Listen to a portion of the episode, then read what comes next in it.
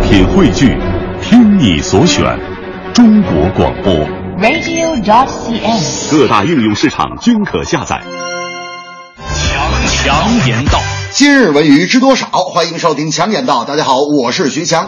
人民日报最近刊发了评论文章，发现生活真谛，点名称赞了综艺节目《奔跑吧兄弟》，在欢笑中传递正能量，引导人们感悟生活的真谛。文章指出，节目中除了在给予观众快乐这方面具有强大的能量之外，节目中的明星和参与者之间展现出的励志和敬业的精神，更是在无形中传递出积极向上的正能量。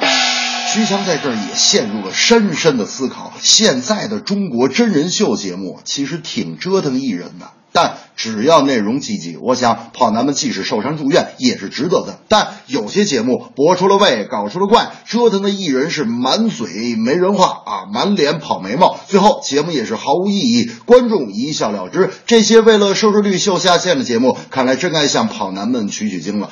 比方说啊，有的节目让高大上的女神在村子里耕田，或者把一群人关到房间里完成一些莫名其妙的任务。我觉得这种哗众取宠的节目和艺人必定会被淘汰。大明那天就跟我说了，强子，我最近不办脱口秀嘛，我决定脱口秀演出结束之后，我就拉投资，我自己搞一个真人秀节目，名字我都想好了。我说你打算起个什么名字？他们说现在不都这《爸爸去哪儿》吗？我告诉你，我这节目名字就叫《妈妈听我说》。哎呀，我说大明啊，我觉得你这个节目真不如就叫嫂子我哥呢。贺岁档电影又出最新战报，《撒娇女人最好命》《太平轮》和《匆匆那年》三部大片角逐。前两部影片目前表现一般，每天全国的单日产出均在一亿元以下，最低的时候也只有三千多万。十二月六日恰逢是周六，《匆匆那年》进一步发力，在全国拿到了八千万票房，只用了一天时间，超过了上映多日的《太平轮》，上映两天累计超过一点五亿的票房。但是在本周，《早更女友》和《明良海战》的上映，又会给这个贺岁档来一个火上浇油。咱们就说《匆匆那年》吧，上映之前，我对张一白信心不足啊，黑了他几句，没想到我徐强是黑谁谁火呀！哈哈，呃，虽然更改了结局啊，人物变换了性格，但剪辑的流畅和故事的感动，足以赢得影的心，甚至赶超了这个同桌的谁谁谁和致谁谁谁的青春等同类影片。要说不足嘛，那就是倪妮太媚气啊，不见学生的清纯。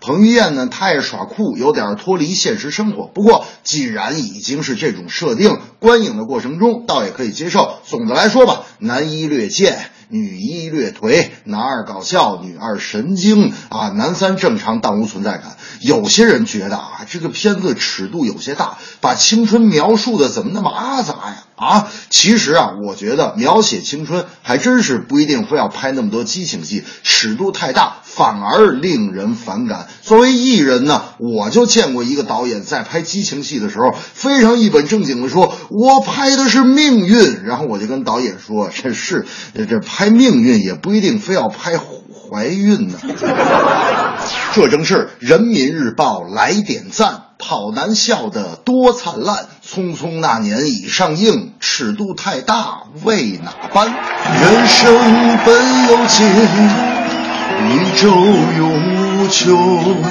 匆匆匆匆，种树为后人乘凉，你要学我们老祖宗。人生啊就像一条路一会儿西一会儿东匆匆匆匆匆匆。